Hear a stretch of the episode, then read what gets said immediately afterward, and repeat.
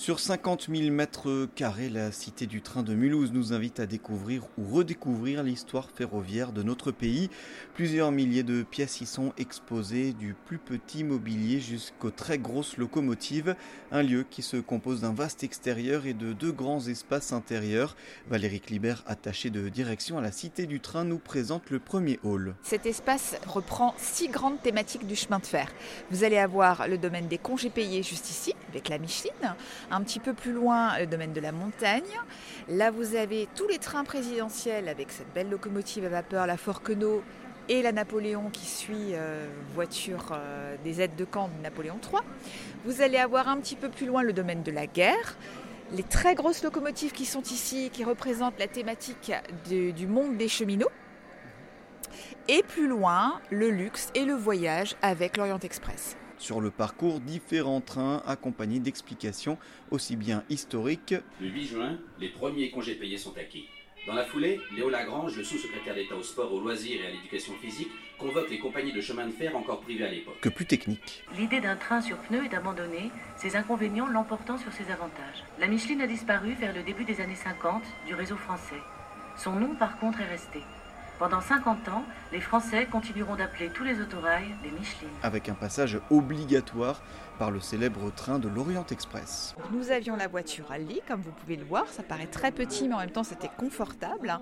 Nous avons la voiture restaurant. Vous avez les cuisines qui sont juste ici. Donc, on voit la le petit espace qui est mis à disposition de nos cuisiniers pour pouvoir servir le repas à table. Nous avons la voiture restaurant ici.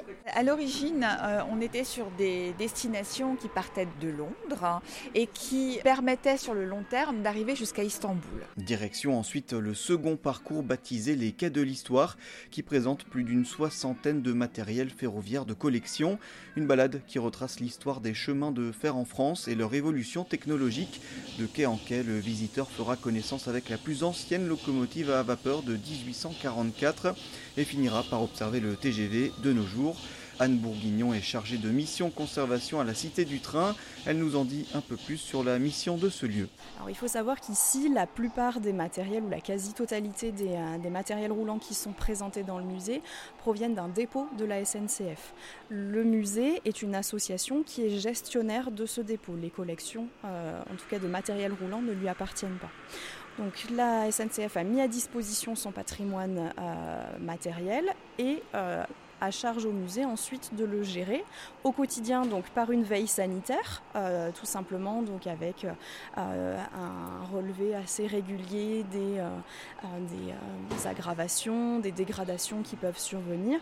Mais surtout comme on est collection qui appartient à un musée de France on a donc un certain nombre d'éléments de, à mettre en place et ces éléments donc sont consignés dans le code du patrimoine. Tout simplement on est régi par ce, par ce texte de loi. Et euh, c'est un peu euh, on va dire le, notre guide euh, tout au long des, euh, des restaurations, puisque en fait le Code du patrimoine va mettre en place un certain nombre d'éléments, à savoir si on a des restaurations à faire, on doit passer par une commission scientifique de euh, restauration, soumettre euh, un dossier, ce dossier donc est étudié par cette commission et la commission donne son avis pour pouvoir restaurer ou non les, les, objets qui sont présentés. Donc voilà, donc c'est à la fois contraignant, mais en même temps ça permet d'avoir des restaurations qui sont faites, si on peut dire, dans les règles de l'art. Voilà.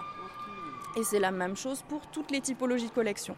Donc que ce soit un train ou une maquette, à chaque fois, on aura ces, ces différentes étapes à, à, passer. Autant de belles pièces à voir, prévoyez entre 2 et 3 heures de visite. Côté tarif, comptez entre 9 et 14 euros.